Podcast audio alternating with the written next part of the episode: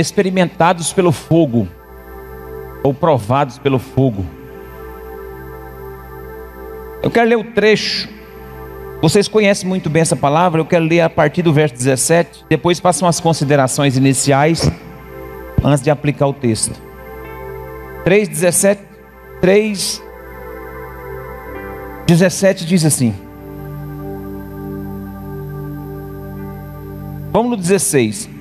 Responderam Sadraque, Mesaque e Abidinego ao rei. Ó Nabucodonosor, quanto a isto não, não necessitamos de te responder. Se o nosso Deus a quem servimos quer nos livrar, ele nos livrará da fornalha do fogo ardente e das mãos das tuas mãos, ó rei.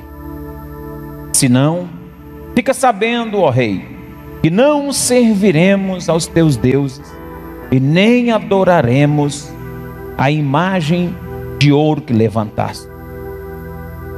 O rei Nabucodonosor se encheu de fúria e transtornado o aspecto do seu rosto contra Sadraque, Mesaque e Abednego, ordenou que se acendesse a fornalha sete vezes mais do que costumava.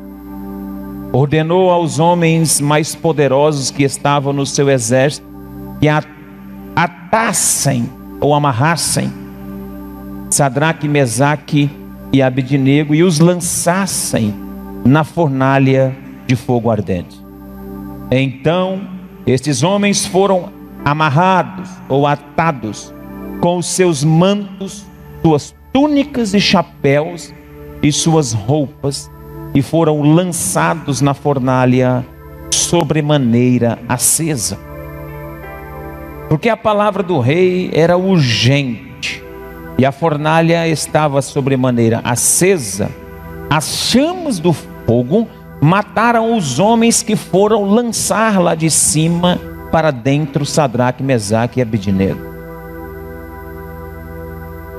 Esses três homens, Sadraque, Mesaque e Abednego, caíram atados dentro da fornalha sobremaneira acesa. Então o rei Nabucodonosor se espantou e se levantou depressa e disse aos seus conselheiros: Escuta, eia, não lançamos nós três homens amarrados ou atados dentro do fogo? Responderam ao rei: Sim, é verdade, ó rei. Tornou ele dizer: Eu, porém, vejo quatro.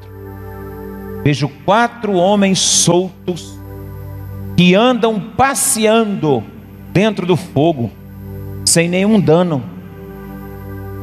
E o aspecto do quarto é semelhante a um filho dos deuses. Então, chegou-se Nabucodonosor à porta da fornalha, sobremaneira acesa, falou e disse a Sadraque, Mesaque e Abidnego. Ele disse: Sadraque, Mesaque e Abidnego, servos do Deus Altíssimo, saí e vinde. Então Sadraque, Mesaque e Abidnego saíram do meio do fogo. Ajuntaram-se os sátrapas, prefeitos e governadores e conselheiros do rei e viram que o fogo não teve poder algum sobre os corpos destes homens, nem foram chamuscados os seus os cabelos da sua cabeça, nem os seus mantos se mudaram e nem cheiro de fumaça, cheiro de fogo passaram sobre eles. Falou Nabucodonosor e disse: Bendito seja o Deus de Sadraque, Mesaque e Abednego, que enviou o seu anjo e livrou os seus servos que confiaram nele, pois não quiseram cumprir a palavra do rei, preferindo entregar o seu corpo e servir a servir e adorar qualquer outro deus que não fosse o seu Deus. Portanto, faça um decreto pela qual todo povo, nação, língua todo povo, nação e língua que disser blasfêmia contra o Deus de Sadraque, Mesaque e Abednego, seja despedaçado e suas casas sejam feitas monturo, porque não há outro Deus que possa livrar como este. Então o rei fez prosperar a Sadraque, Mesaque e Abednego na província da Babilônia. Até aí, Os irmãos sabe que nessa época o maior poder, o maior governo que existia era o governo da Babilônia.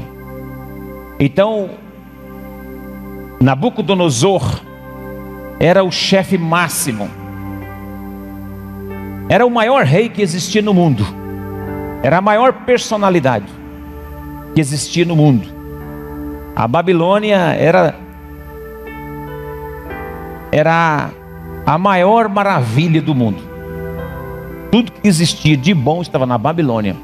Tudo que tinha de moderno, de construções, de tudo que você pensar estava na Babilônia.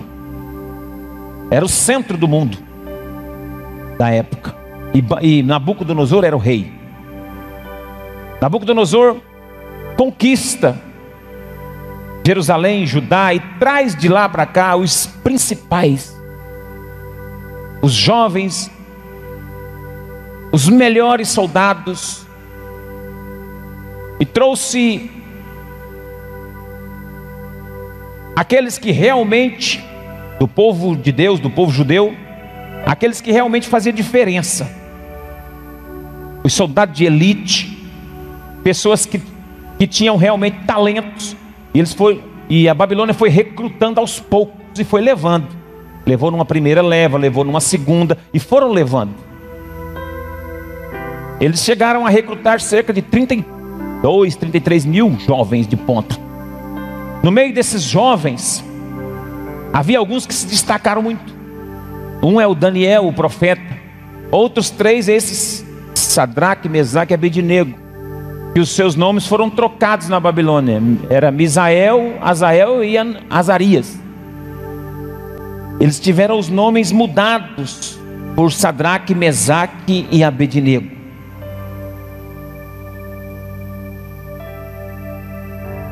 E eles começaram a participar e fazer parte do governo. Eles já eram influenciadores pelo talento, pelo dom de Deus, pela disposição do coração deles, por eles ser muito talentosos o rei Nabucodonosor constituiu alguns deles sobre negócios na Babilônia. E esse Sadraque, Mesaque e Abednego eram, eram desses três, eram influentes lá na Babilônia. E esse rei, para mostrar o seu poder, a sua força, a sua glória, a sua imponência, para mostrar o seu ego, ele construiu uma estátua gigantesca. E aí, nessa nessa ideia, o déspota Nabucodonosor forçou e apregoou que todos os povos, nações, homens de todas as línguas, na hora que ouvisse o barulho dos instrumentos, do pífaro, da harpa, da cítara, do saltério, Todos deveriam se prostrar e adorar a imagem de ouro que o rei Nabucodonosor levantou. Veja no 3:5 para vocês verem. No momento em que ouvir o som da trombeta, do pífaro, da harpa, da cítara, do saltério, da gaita de foles e de toda sorte de música, vos prostrareis e adorareis a imagem de ouro que o rei Nabucodonosor levantou. E ali todos começaram a reverenciar e a prostrar-se diante da imagem do rei, da figura dessa estátua que o rei levantou. Só que os três, por pertencerem ao Deus Israel, ao único Deus, não não se prostravam. Você poderia estar em qualquer lugar, se, as, se os instrumentos tocassem, tinha que se curvar diante da estátua. Mas Sadraque, Mesaque e Abednego não dobrava, não prostrava e não adorava.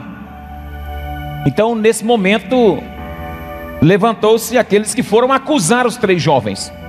Porque quando você não se, do, se dobra, quando você não se prostra ao sistema mundano, a ideologias, as ideias, a carnalidade do mundo, as influências do mundo, quando você começa a ter uma postura ereta, em face desse mundo caído, você começa a arrumar confronto. Você começa a ser é uma pedra no sapato do sistema, uma pedra no sapato daqueles que gostam de levar a vida de forma relaxada. Então, se você quer dar um testemunho na sua empresa, se você quer dar um testemunho em algum ambiente, você já começa a se tornar uma pessoa indigesta no ambiente de trabalho, nas escolas, na rua, na família. Por isso que o texto de Jesus, no, no, no, livro, no Evangelho de Lucas, no capítulo 12, Jesus disse assim no 12, a partir do 35: Vocês estão pensando que eu vim trazer é paz? Eu não. Eu vim trazer confronto, eu vim trazer espada, eu vim trazer o fogo. E eu já queria que vocês estivessem acesos. Jesus falou isso no capítulo 12.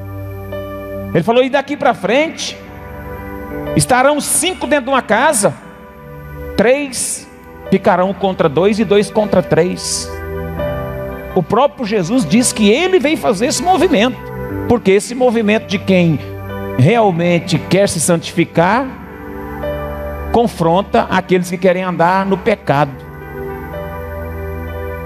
O posicionamento da igreja confronta o mundo, o posicionamento do jovem cristão na escola confronta o outro que quer viver uma vida de qualquer maneira. O casal que quer viver de forma santa, ele vai confrontar aqueles outros casais que querem viver na, no oba-oba, somente de festinha em festinha. Com, o posicionamento do crente que está ordinariamente congregando, é, vivendo para Deus e para a obra, é ensaio, é culto, é célula, é isso, é aquilo. Esse, essa, essa postura sua confronta é, essa vida de conforto, de zona de conforto que as pessoas querem adotar. Não se engane, irmãos. A carne só gosta de comer e dormir. E beber também. A carne gosta disso. Quanto mais nós comermos, bebermos e dormir, mais a carne se satisfaz. Ela gosta de festinha, gosta de comida, gosta de bebida, gosta de descanso, de farra. Aí não é pecado, não é errado você tirar uma, um lazer. Não é pecado, não é errado você ter os momentos de descanso. É verdade, às vezes a gente está até precisando. Agora, isso não pode sobrepor a nossa vida diária com Deus a nossa santificação e a nossa fé. Você não pode descansar mais do que trabalhar para Deus. Você tem que trabalhar mais para Deus do que descansar, porque o seu descanso não está na terra, o seu descanso está na eternidade, o meu descanso está na eternidade. Não existe esse negócio de descansar mais do que trabalhar para Deus. O nosso descanso não chegou ainda. Nós ainda não chegamos em casa para descansar, nós ainda estamos na terra. Nós estamos indo para nossa casa, nós ainda não voltamos, nós ainda não chegamos. Você não, você não chegou em casa ainda. Nós ainda vamos chegar lá. Agora, quando chegarmos lá, nós vamos ter o descanso. A Bíblia diz em Hebreus no capítulo 4 que, que nós teremos o descanso no Senhor. Então, só essa, o fato de você se posicionar, você conflita, vai arrumar inimigos. Pessoas se levantaram e disseram assim: Olha, Verso 12: Há uns homens judeus que tu, rei, constituíste sobre negócios na província da Babilônia, Sadraque, Mesaque e esses homens, ó rei, não fizeram caso de ti, dos teus deuses, e de, de ti, as teus deuses não servem nem adoram a imagem que levantaste. Já foram lá e falaram. E o que aconteceu, o fato é que o rei Nabucodonosor, sabendo disso, deu uma oportunidade para eles. Falou: Olha, vou tocar o instrumento de novo. De repente, vocês confundiram alguma coisa aí, vou dar mais uma chance. O mundo ele é astuto. O diabo ele é atrevido. Você resiste uma vez ele, e ele não dá por satisfeito, vai, te, vai tentar você de novo. Vai dar mais uma chance para você pecar vai dar mais uma chance para você se desviar. Vai dar mais uma chance para você não comprometer-se com a palavra. Olha, vai tocar o instrumento aí eu quero ver se vocês vão fazer ou não vão. E ele foi tão autoritário e ousado, o diabo até pressionou. Verso 14: Falou Nabucodonosor: É verdade, ó Sadraque, Mesaque e que vós não serviram aos meus deuses, nem, adorai, nem adorais a imagem de ouro que levantei? Agora, pois, estáis dispostos, e quando ouvirdes o som do, da trombeta, do pífaro, da citra, da harpa, do, do saltério, da gaita de fole, prostrai-vos e adorai a imagem que fiz. Porém, se não adorardes, sereis no mesmo instante lançados na, no fogo, na fornalha de fogo ardente. E eu quero ver. Aqui ele desafiou os três rapazes. Aí eu vou, aí eu quero ver. Ó, e quem é o Deus que vos poderá livrar das minhas mãos? Ameaçou os três jovens. Essa história você conhece. Essa história a igreja sabe. Os jovens disseram assim: Olha, sobre esse assunto, verso 16. Sobre esse assunto, responderam Sadraque, Mesaque e Abednego. Sobre esse assunto, não necessitamos de te responder. Se Deus quiser nos livrar da fornalha, nos livra. Se Ele não quiser, nós vamos morrer aí. Mas adorar a imagem que levantou, que você levantou, rei, nós não vamos adorar. Agora, se Deus vai nos livrar do fogo, aí já é com Ele, não é comigo, não é conosco. Se Ele vai nos livrar, aleluia, tá bom, nos livrou. Mas se Ele não nos livrar, também nós não temos que questionar Ele, é com Ele. Nós não temos que responder a respeito desse assunto para você, rei. Nós não temos conversa nem acordo. Você sabe com quem que esses três rapazes estavam falando, gente?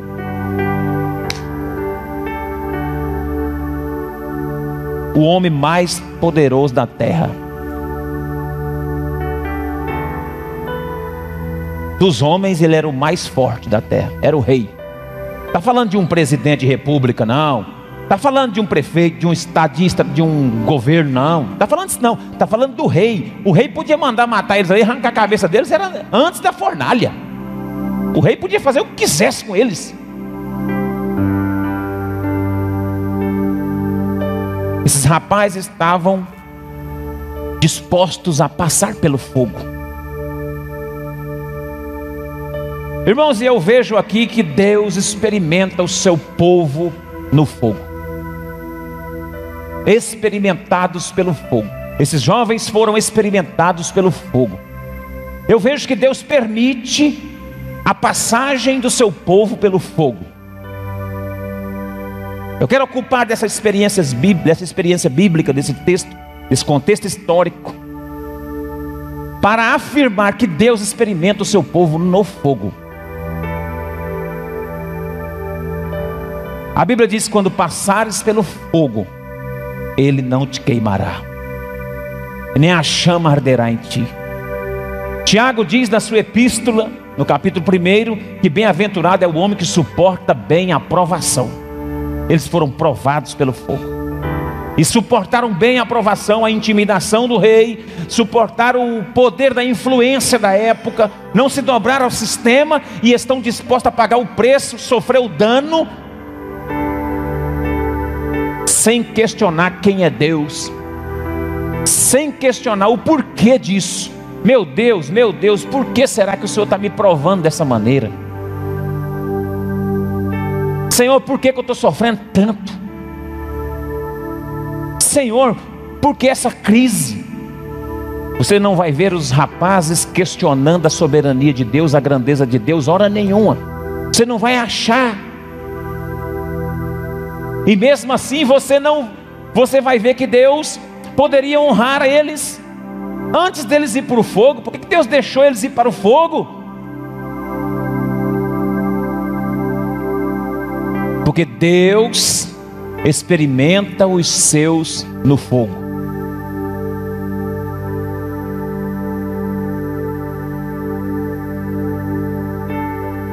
Eu gostaria de, diante dessa história, pensar com os irmãos a respeito de algumas verdades de quem é experimentado pelo fogo. Esse texto vai nos fornecer alguns ensinamentos, lições importantes. Primeira coisa a compreender é que eles não estavam passando por esse fogo por causa de pecado ou por causa de por falta de fidelidade. Porque geralmente podemos até pensar que nós estamos experimentando uma prova de fogo, porque em algum momento nós pisamos na bola com Deus e aí Deus está dando uma corrigida em nós. Ou então, e isso era uma doutrina corrente da época, se vocês não sabem. Ah, está passando isso aí por causa disso. Ah, está sofrendo essa doença aí é por causa do pai dele. É por causa da mãe dela. Isso é maldição hereditária. Aí ele é cego assim, de nascença. Quem pecou? Foi o pai ou foi a mãe? Irmão, não é questão de pecado. Deus não experimenta o seu povo. Deus não prova o seu povo no fogo porque havia pecado. Aqui os três estavam em santificação, evitando o contato com o mundo evitando o sistema do mundo, não adorando e nem prostrando diante do mundo, estavam consagrando, a consagração deles era no nível alto, a santificação deles era no nível alto, e mesmo assim, Deus permitiu eles serem lançados na fornalha. Não era por pecado e nem por falta de fidelidade, eles deram a maior demonstração de fidelidade, justamente o contrário. Eles estavam indo para o fogo por causa da fidelidade deles. Que se eles fossem infiéis, eles tinham sido poupados do fogo. Sabia que tem muita gente infiel que está achando que está dando certo? Só porque ele não foi para o fogo? Você já ouviu alguém dizer Rapaz, quando eu estava lá no mundo, parece que o negócio era mais a corda parece que era mais frouxa. Parece que eu andava mais. Lógico que andava. Porque quem te governava lá não, não, não quer prestação de conta, não, só quer que você faz. Diabo, diabo, ele deixa a corda bamba. Agora, o Deus que você serve, não, ele exige santificação. Ah, tem que abdicar de certas coisas por amor a Ele. Então, se muita gente está sendo livre hoje aí, que você acha que está livre, é porque eles estão sendo infiéis.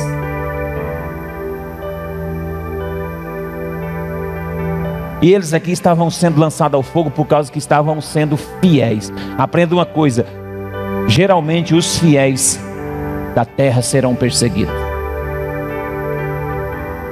Aqueles que se mantiverem fiéis receberão perseguições. Mas bem-aventurado é o homem que suporta bem a aprovação. Posso ouvir um glória a Deus da igreja? Essa é a primeira verdade, que não foi pecado. Até para você tirar da sua cabeça que o seu sofrimento aí é porque Deus está te é, Deus está te castigando. Ai meu Deus, Deus está me castigando. Sempre fiz as coisas direitinho. Irmão, não tem ninguém que faz nada direitinho, não. Esquece isso. Já, já viu pessoas dando desculpa? Ai, por que, que as pessoas justas sofrem, meu Deus? Só aconteceu isso uma vez na história. Esse negócio do, da pessoa justa sofrer só aconteceu uma vez na história, depois mais nunca.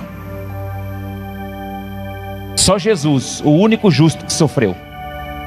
O restante que está sofrendo aí é tudo injusto. Eu sou injusto, você é injusto. Nós somos justificados pelo sangue de Jesus.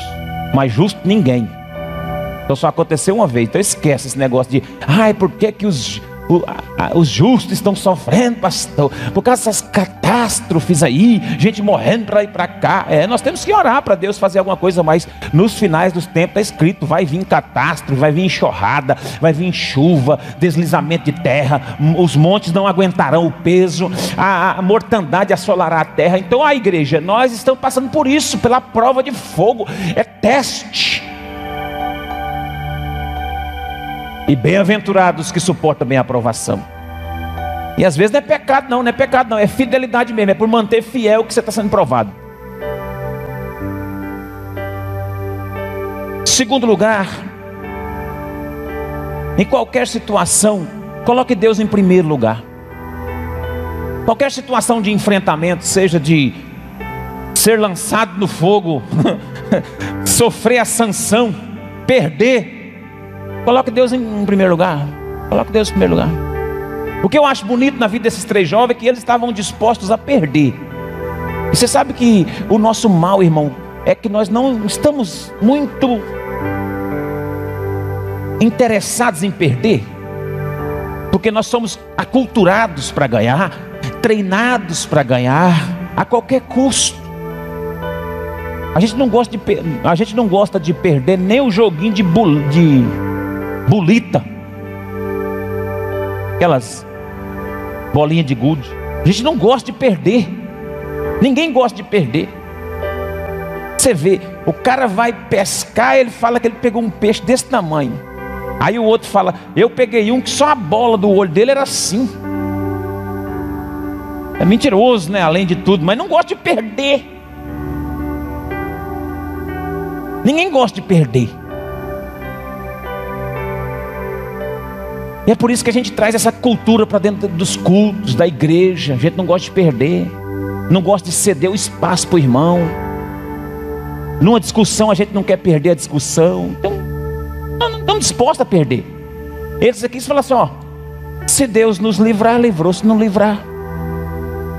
O que, que eles fizeram? Eles mantiveram o foco em Deus. Eles disseram: Deus é Deus, é Deus que sabe. Essa história rei. Nós não precisamos resolver com o Senhor. É com Deus. Eles colocaram Deus acima de tudo. Colocaram Deus em primeiro lugar na vida deles. Deus resolve esse problema para nós aí. Se a gente cair nessa fornalha aí, chega lá só a cinza, não tem problema não. Porque até os que foram levar eles para empurrar no fogo morreram do calor, de tão quente que estava, sete vezes mais do que o costumeiro. E aí? Coloque Deus em primeiro lugar em qualquer circunstância, mesmo que você esteja perdendo aparentemente mesmo que você esteja perdendo. Todo mundo está vendo que você está perdendo. Todo mundo está presenciando que você está perdendo. Todo mundo está presenciando, rapaz, ele está perdendo. Ele está sofrendo, está apanhando. E aí? Deus é que tem que dar resposta em cima dessa situação, não sou eu. Se Deus fizer, Ele é Deus. Se Ele não fizer, ele continua sendo Deus. Aquele cantor que compôs essa música, o Delino Marçal, há uns dois meses atrás, agora, ele perdeu a mãe dele. Uma senhora de oitenta e poucos anos, pastora, foi morta. A mulher foi cinco horas para o templo orar. Essa senhorinha, a mãe do Delino Marçal, foi para o templo orar com outra pessoa. Invadiu um homem nu, doido com uma barra de ferro deu uma paulada na cabeça da senhorinha, matou a mãe do Delino. A mãe do Delino, ela é responsável por essa música. Porque quando ele era pequeno, ele conta que ele olhava os irmãos, os meninos jovens da idade dele com tênis novo na igreja e ele falava: "É, mãe, nós somos nós somos tão fiéis a Deus. Somos tão fiéis a Deus. A senhora lava roupa para fora passa roupa para fora, dá o dízimo, dá a oferta. Nós não temos dinheiro para comprar um tênis. Olha lá, que Deus é esse, mãe, que não, não abençoa a gente. Nós somos, somos tão crente na igreja, a senhora carrega a gente, ensina os princípios. Aí sabe que a mãe dele falou: Meu filho, se Deus fizer, Ele é Deus. Se Ele não fizer, Ele continua sendo Deus.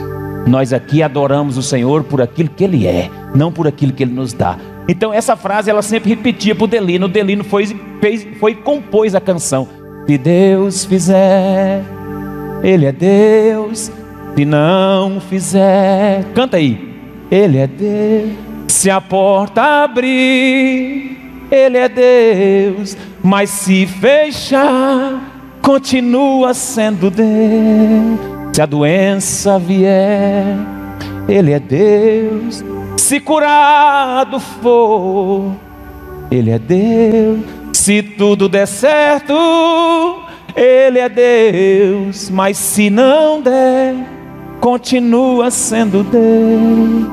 A gente tem que ter essa consciência de Deus soberano acima de toda circunstância, mesmo de dentro das nossas perdas aparentes. Amém. Terceiro lugar que eu vejo que esses jovens aqui nos ensina a não negociar os nossos valores. Irmão, seja firme, não negocie os seus valores, não negocie os seus princípios. Você vê que eles podiam negociar. O diabo deu mais uma oportunidade. O diabo sempre vai oferecer mais uma oportunidade para você, para você negociar, para você receber ou pagar uma propina, para você se misturar com o mundo, para você fazer uma mentira, para você praticar algo. Sempre você vai ter chance de negociar seus valores. Sempre você vai ser abordado para poder negociar os seus valores. Mas eles não negociaram os seus valores. Por isso foram lançados no fogo. Uma outra verdade que eu percebo e muitos percebem também, o texto está bem claro, o, o que essa postura de não negociar os valores fez com que eles usufruíssem da presença de Deus. E o que eu acho mais lindo nesse texto é que o Deus que nos manda ou nos permite passar pelo fogo, entra no fogo conosco. Está passando por essa aflição? Você não está só. Ele está contigo. Ele está lá no seu quarto. Ele está na sua oração. Ele está na fornalha de fogo ardente. Ele está no seu clamor, no seu louvor. Ele está na sua postura. Deus viu que você não negocia. Deus viu que você não arreda o pé. Então o texto vai dizer assim: veja bem o texto. O próprio rei constatou, verso 24: Nós não lançamos três homens amarrados dentro do fogo. Responderam: Sim, é verdade. Tornou o rei a dizer: Porém, eu vejo quatro. Então, eles usufruíram da presença manifesta de Deus dentro da provação do fogo. Na experiência de fogo que você vai passar, ou passou, ou está passando, Deus entra contigo, varão. Eu profetizo sobre sua vida: Deus entra contigo nessa batalha. Deus entra contigo dentro dessa fornalha. Não, não abra mão, não negocie seus princípios. Não pense, não negocie, não arrede o pé, não volte atrás na sua fé, porque Ele entra contigo na fornalha. Você pode dar um glória a Deus? E uma coisa interessante que aconteceu aqui, mas na presença de Deus, porque o rei ficou assim, o rei ficou impactado. O rei falou: tem quatro. E tem mais uma. Eles estão. Olha a, a, a palavra, verso 25. Tem quatro homens soltos e andam passeando.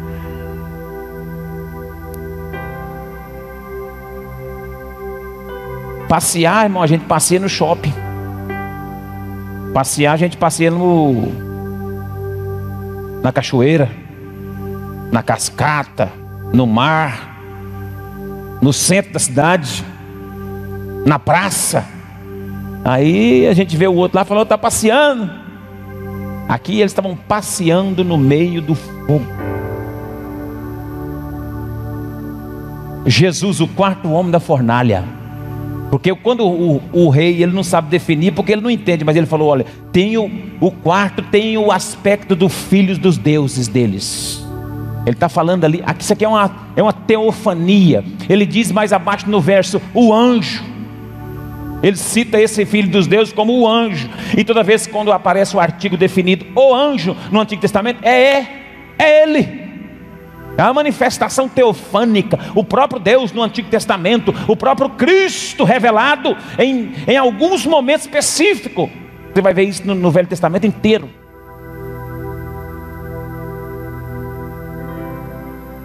E ele chamou para passear.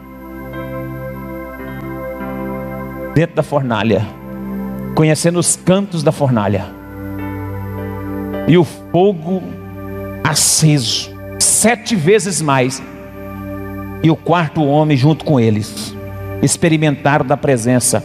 Eu declaro que no meio dessa prova, você vai experimentar da presença. No meio do, do, fogo cruzado, você não vai perder a sensibilidade da presença de Deus. Inclusive, a presença será mais notória, mais palpável, visível aos seus olhos do que antes, porque é nesse momento que Deus se achega, anda contigo, passeia contigo, tem tempo a sós contigo, para que você usufrua da doce e maravilhosa presença do Senhor. E o verso 27 diz assim: Ajuntaram-se os sátrapas, prefeitos, governadores, conselheiros do rei, viram que o fogo não teve poder algum sobre o corpo deles, nem chamuscados ficaram os cabelos da sua cabeça, e nem os seus mantos se mudaram, e nem cheiro de fogo passara sobre eles. Algumas traduções diz que eles apagaram a força do fogo. Aqui fala do poder do fogo. O, o fogo não teve poder sobre eles. E tem uma tradução que fala que o, o, esses três rapazes apagaram a força do fogo. Não apagaram o fogo. Deus não apaga o fogo. Deus não, não livra você do fogo. Ele livra você no fogo. Ele não te livra da fornalha, ele te livra na fornalha. A Bíblia diz que eles apagaram a força do fogo, apagaram o poder do fogo. Está escrito, irmão. Eles apagaram a força do fogo. Há um lugar em Deus, na presença de Deus, que o fogo perde a força, ele não nos consome, não nos mata e essa prova que, tu, que você está passando não é para a morte. Essa prova que a igreja está enfrentando no Brasil, ela é uma fornalha de fogo acesa para incendiar os crentes, para os crentes entender que não deve negociar os valores, para a igreja ser reavivada, para os cristãos voltarem a desfrutar da presença de Deus, ainda que tenham que ser lançados na fornalha. E existe muitos de nós, presta atenção, vou falar algo sério, muito sério. Muitos de nós aqui, se não for lançado no fogo, não percebe a presença de Deus. Vou repetir. Muitos de nós aqui, se não for lançado no fogo ardente, não percebe a presença de Deus. A gente faz assim, é modelo de igreja. A gente cultua, congrega.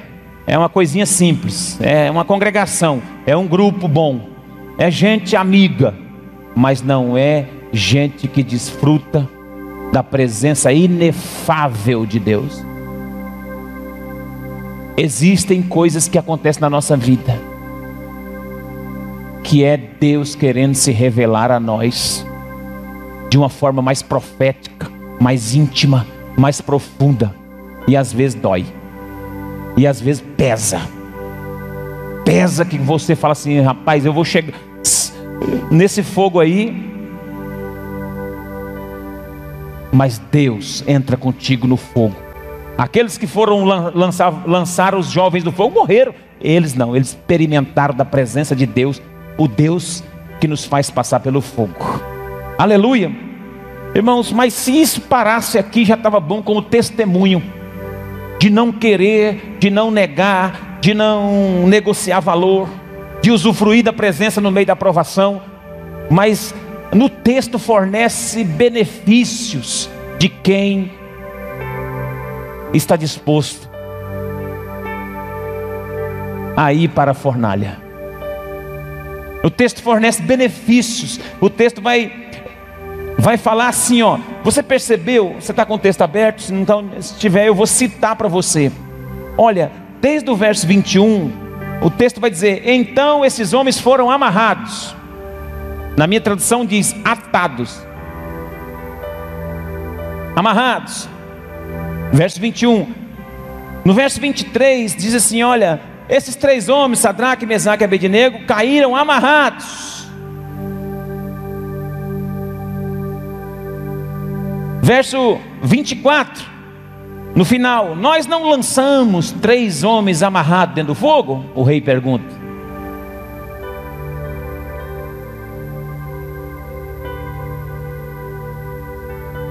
Aí agora, verso 25: Pois eu vejo quatro homens soltos.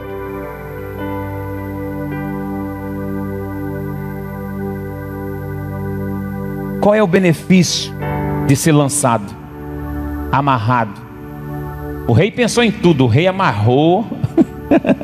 o rei falou: não, tem que amarrar. Amarra com tudo, amarra com roupa, amarra com corda, amarra com chapéu, com tudo. Amarra bem amarrado. Já não bastava o fogo, gente. Ainda tem que amarrar para jogar.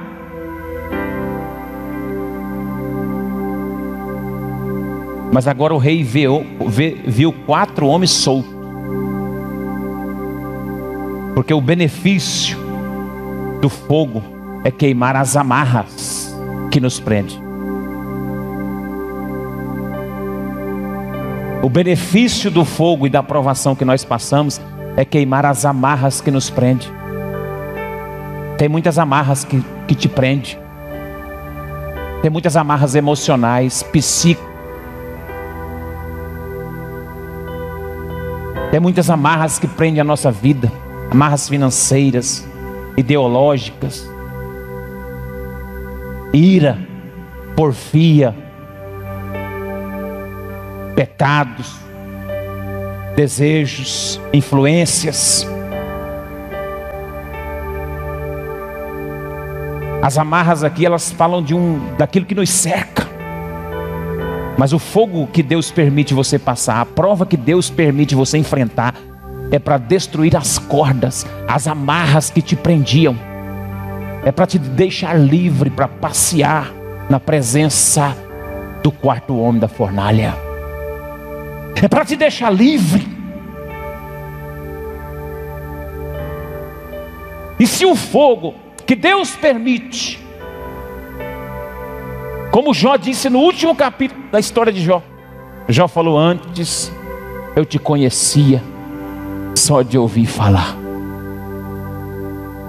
O livro de Jó começa dizendo: o próprio Deus dando testemunho de Jó, não é?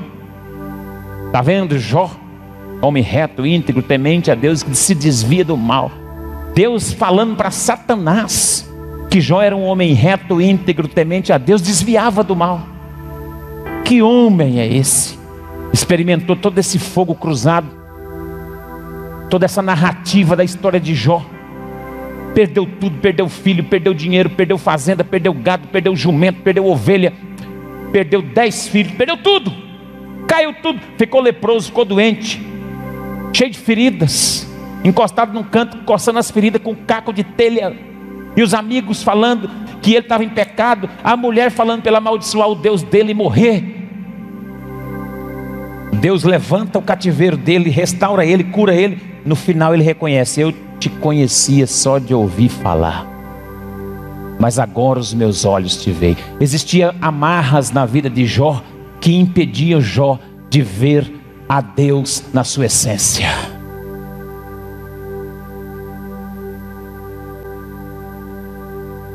Benefício serve para queimar as amarras. Eu profetizo: você vai sair dessa melhor do que entrou. Você vai sair dessa melhor. Creia aí, você vai sair dessa melhor do que você entrou. Você vai sair dessa melhor do que você entrou. Sua família tua casa vai sair melhor dessa do que você entrou. Quem está acreditando no que eu estou pregando aqui, dá um glória a Deus aí. Você vai sair melhor dessa do que você entrou. Essa cidade vai sair melhor do que entrou. Vai, sabe por quê? Porque nós é independente de Deus fazer ou não, nós já estamos crendo no que Deus está fazendo, Ele é. O texto 27 diz assim: que não havia cheiro de fumaça. Agora é brincadeira. Não havia marcas. O texto está dizendo que não havia. Não foram chamuscados seus cabelos. Você já colocou assim, você já, você já foi pegar alguma coisa no fogo, na churrasqueira, ou no, no fogo mesmo, no fogão dali da, da casa? Pegar um negócio com uma, um, um, um talher mais curto um pouco, e às vezes encostou o braço assim, quem tem mais pelo no braço, já encostou, como é que fica? Você encosta assim, você cheira para você ver. Quando você queima, só queima de levinho assim, cheira para você ver. Fica tudo chamuscado. Essa expressão chamuscada aqui é defumado. Fica tudo defumado. A gente podia chegar no Sadraque, Mesaque Abednego e falar: É, rapaz, vocês têm coragem. Deus livrou vocês mesmo, glória a Deus. Mas você saiu só a capa da gaita também nessa, hein? Você saiu dessa luta aí pela misericórdia de Deus. Parece, irmãos, que a gente às vezes está passando uma luta, vai jejuar, a gente chega e fica assim, ó. Olha o crente passando prova e jejuando. O que, que foi, varão? É, irmão, a prova. Isso aqui é jejum. Se não for, ah, quem dera. Hum, todo chamuscado, pedendo a frango sapecado. Você já viu um frango sapecado? Quando tira as penas, aí passa no fogo assim para lá e para cá, cheira ele. Tem crente que às vezes sai da prova igual um frango sapecado. Não é não, meu irmão. Você vai sair. Os, os três rapazes saíram de lá assim, não tinha cheiro de fumaça, cabelo dele não tinha, não tinha sapecado nem nada. O que significa isso aí? Qual é o benefício? Você vai sair dessa sem trauma. Levanta a mão e recebe essa profecia. Você vai sair dessa sem trauma. Sem trauma. Eu profetizo na igreja, eu profetizo na nossa vida, eu profetizo que você sai dessa sem trauma. Você sai dessa sem trauma, na autoridade do nome de Jesus. Sai dessa sem trauma. Sai dessa sem trauma crê nisso. Eles saíram, nem fumaça, nem cheiro de fumaça tinha neles. Quando a gente vai num churrasco e o pessoal está fazendo churrasco simultaneamente, a churrasqueira está. E a gente fica perto do fogo. Quando a gente chega em casa, né? É bom comer, mas assim, perto da churrasqueira a gente começa.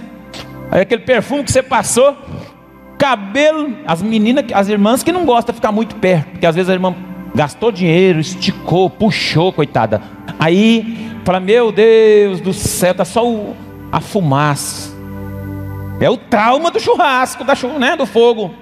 Mas os rapazes nem isso tinha. Que Deus é esse, irmão, que está nesse negócio.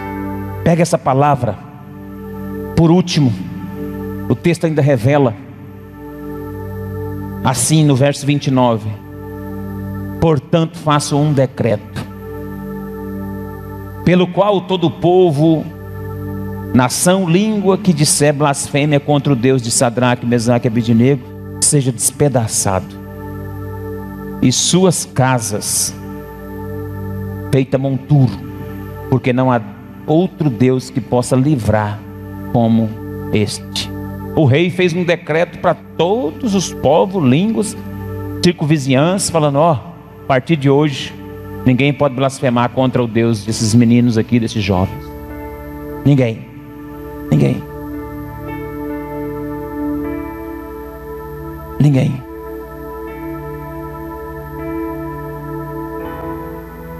Qual é o benefício? Verso 30. Então o rei fez prosperar Sadraque, Mesnaque e Abednego. Além de Deus dar o livramento e o nome de Deus ser glorificado, Deus prosperou os homens que resolveu passar pelo fogo. Eu tenho plena convicção que o crente que aguentar a prova, Deus tem um nível de prosperidade na vida dele em todas as áreas. Deus tem uma porta para abrir para aquele que perseverar fiel, firme até o fim. Quantos creem nessa palavra? Deus vai te prosperar por causa dessa perseverança que você está tendo. Deus livrou Deus exaltou o nome dele através da boca do rei ímpio, Inico. O nome de Deus foi glorificado em toda Babilônia e todos os povos. Mas não foi só isso. Os homens já tinham influência no governo. Nabucodonosor deu mais influência para eles e mais prosperidade para eles. Por esses três aí, pode prosperar agora daqui para frente. Porque o Deus deles, eles resolveram. Coloca o verso 28 na tela. Fazendo um favor, é Daniel 3, 28. A gente lê encerrando. A postura dos rapazes. Falou Nabucodonosor e disse: Bendito seja o Deus de Sadraque, Mesaque e Abidnego, que enviou o seu anjo e livrou os seus servos que confiaram nele, pois não quiseram cumprir a palavra do rei, preferindo entregar o seu corpo a servirem e adorarem e adoraram a qualquer outro deus, adorarem a qualquer outro deus senão o seu Deus. Eles preferiram ser queimados do que adorar outro Deus. Prosperaram por causa dessa atitude. Olha para mim. Vai valer a pena. Vai valer a pena. Vai valer a pena. Você vai ver, você vai presenciar.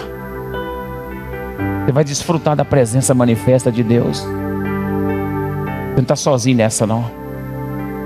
Enganado está o diabo, pensando que você entrou nessa sozinho. Mantenha-se fiel. Seja fiel. Seja fiel aonde você puser o pé. Onde você entrar.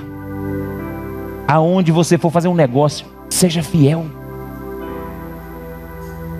Não aceite não aceito. Por mais simples que seja a vantagem que você está levando, se você perceber, não leve vantagem sobre ninguém, sobre o sistema, sobre as coisas. Não pense que isso vai ficar impune. É melhor perder agora. Diante do mundo, a igreja vai perder sempre algumas vantagens que o mundo oferece. A igreja tem que abrir mão é perder para ganhar. Quanto a isso, nós não temos que responder. Quanto a esse negócio, eu não tenho que responder.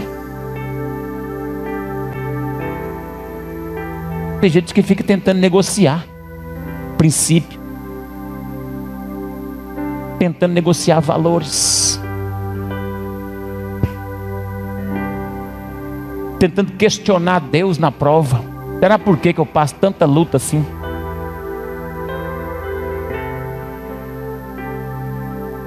Eu sei que Deus está contigo nessa prova. E eu sei que tem gente aqui que está passando um estreito. Eu sei que tem gente aqui que está sofrendo. Fica de pé.